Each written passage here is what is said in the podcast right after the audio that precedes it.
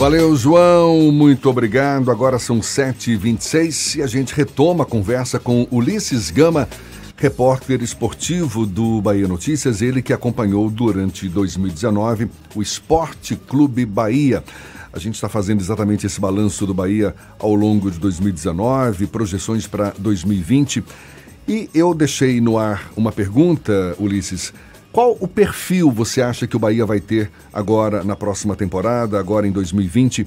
Ele que vai ter uma, um torneio internacional, vai em busca de jogadores mais experientes, jogadores com experiência internacional também? É, Jefferson, é, chega o final do ano e a gente que acompanha o dia a dia dos clubes já começa a dar uma analisada no, no elenco da atual temporada, quem fica, quem sai, quem pode voltar.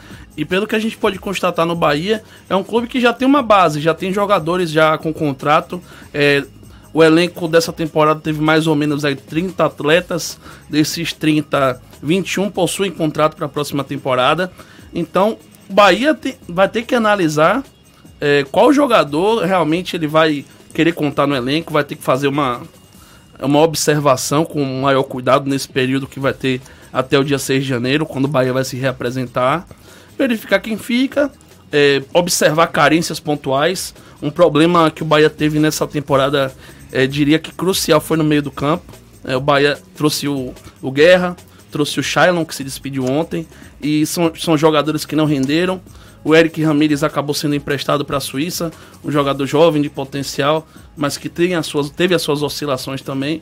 Foi, um, foi o problema principal do Bahia no, no meio do campo, ali na, na, parte da criação. Na lateral esquerda, um jogador, teve um jogador titular de potencial que nem o Moisés, mas que passou também por momentos ruins. É, o reserva dele, Giovanni, não correspondeu o bastante. Então, são, são algumas peças que o Bahia precisa mudar, precisa equilibrar. E, na minha opinião, eu concordo com vocês. É, é preciso também ter um pouco de experiência, mas também não é, observar jogadores que é, passaram por, por, outros clubes do, do, futebol brasileiro e já não vem dando certo. Um exemplo que eu trago para você, Jefferson, para você, Fernando, é, no começo do ano o Bahia trouxe o, o Guilherme, um jogador que já passou por grandes clubes brasileiros, um meia muito conhecido, mas que não rendeu nada, acabou caindo em uma discussão com um torcedor numa partida da Copa do Nordeste e acabou não dando certo. Então, o Bahia precisa sim de uma experiência, mas é preciso analisar com cuidado o que deve ser feito, analisar o histórico, analisar o desempenho do jogador nessas, nessas últimas temporadas, é, porque já tem uma base, então é preciso ter esse cuidado na hora de contratar. Agora, muito jogador certamente vai deixar o clube. Você citou o né, o meia Shailon. Ele se despediu do Bahia ontem pelas redes sociais, agradeceu a passagem dele pelo clube, aos ensinamentos, às experiências, e ele que não conseguiu se destacar, não é? No, no, especialmente no segundo semestre. Pois é, um jogador jovem, um jogador que vem emprestado do São Paulo. É, teve boas aparições na, no começo do, do ano, mas na sequência acabou não tendo espaço. Um jogador que não conseguiu render o que se esperava dele. É, um, o jogador que inclusive marcou um gol contra o Bahia é, em 2018, então é, um, é um, um, menino que o torcedor do Bahia conhece bem pro lado ruim, mais pro lado ruim do que pro lado bom, mas com certeza é um, é jogador que pode agregar lá pro São Paulo, quem sabe, é. mas no Bahia não deu certo. Eu tenho aqui os números dele, ele tem 22 anos, chegou ao Bahia no início do ano por empréstimo do São Paulo. Sim disputou 30 partidas, agora marcou 5 gols apenas e foi a melhor marca em uma temporada como profissional. Verdade, um jogador que não estava tendo muito espaço no São Paulo e aí apareceu o Bahia como uma oportunidade de, de empréstimo para ganhar rodagem, para ganhar cancha, mas acabou que não rendeu o que se esperava dele, acabou terminando a temporada aí amargando o banco de reservas. Meia venezuelano Guerra, o lateral direito Ezequiel, o atacante Arthur Vitor, esses também vão, vão embora muito complicada a situação, principalmente do, do Arthur Vitor. É um atacante que o Palmeiras quer de volta. E caso não, não seja aproveitado no Palmeiras, não faltam propostas para ele de outros clubes, principalmente da Europa. Foi ele que se envolveu na polêmica com a foto do Flamengo, beijando o escudo do Flamengo? Beijou o escudo do Flamengo, diz ele que foi uma aposta, né? É, porque é, a temporada do Bahia foi marcada até por essas polêmicas envolvendo outros clubes.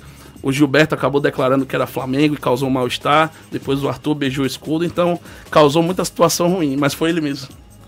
Além desses do, das mudanças no plantel, se discute algum tipo de mudança na equipe técnica, na direção de futebol? Existe algum tipo de conversa nesse sentido para mudanças fora de campo da estrutura de futebol do Bahia, Ulisses? Bom, o Roger Machado permanece na, no comando técnico junto com seus auxiliares.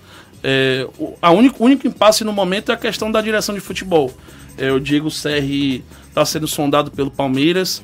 É, o clube internamente tem expectativa da permanência dele, mas a gente sabe que uma proposta de um clube como o Palmeiras é sempre muito complicada. É um clube grande no nosso país que sempre está brigando por grandes títulos.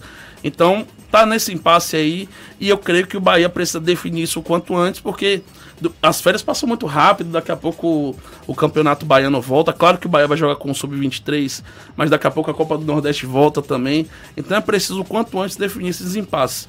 Passa tanto por essa questão do Diego Serri, como pela questão do presidente Guilherme Belintani, que ainda não se manifestou publicamente sobre a questão da prefeitura. Então o Bahia precisa cuidar disso para ter tranquilidade no planejamento, para evitar dúvida do torcedor, é até uma forma de respeitar o clube. A, a, reapresentação do Esporte Clube Bahia acontece no dia 6 de janeiro, com a inauguração da cidade tricolor.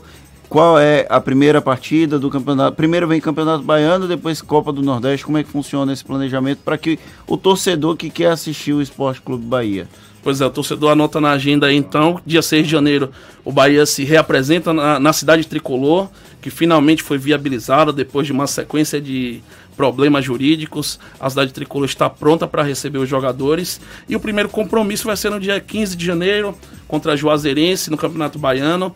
Aí, vai, aí o Bahia vai jogar com seu time de transição, na verdade, comandado pelo Dado Cavalcante. A equipe vem treinando desde o dia 2 de dezembro.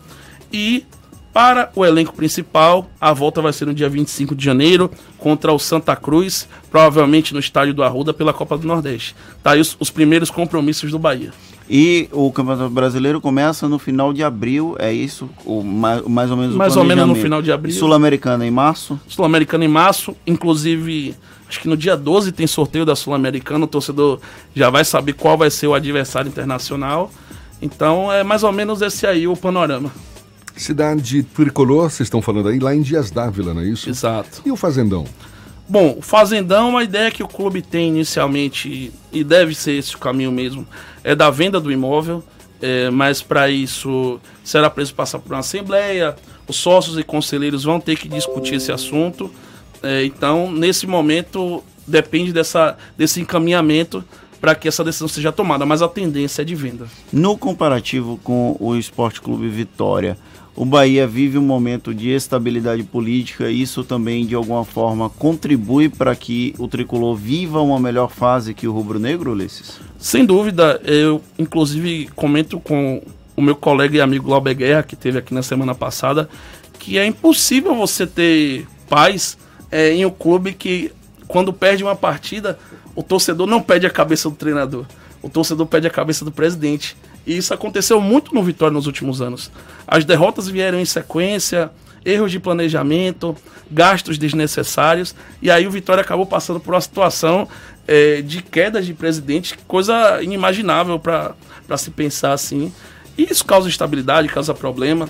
O Paulo Carneiro, que é um presidente que tem experiência no futebol, tem vivido esses problemas. A perspectiva para 2020 sobre o orçamento é muito preocupante também. Então, isso causa, sim, muito problema. No Bahia, o Bahia conseguiu em 2013, com a intervenção, manter uma, uma estabilidade política, uma tranquilidade. É, o torcedor hoje tem a possibilidade de escolher o seu presidente. Então, a democracia, como sempre, se mostrando importante. Maravilha, Ulisses Gama, repórter esportivo do Bahia Notícias, conversando conosco nesta manhã de terça-feira sobre o Esporte Clube Bahia. Muito legal, Ulisses. Você vai continuar cobrindo o Bahia ano que vem?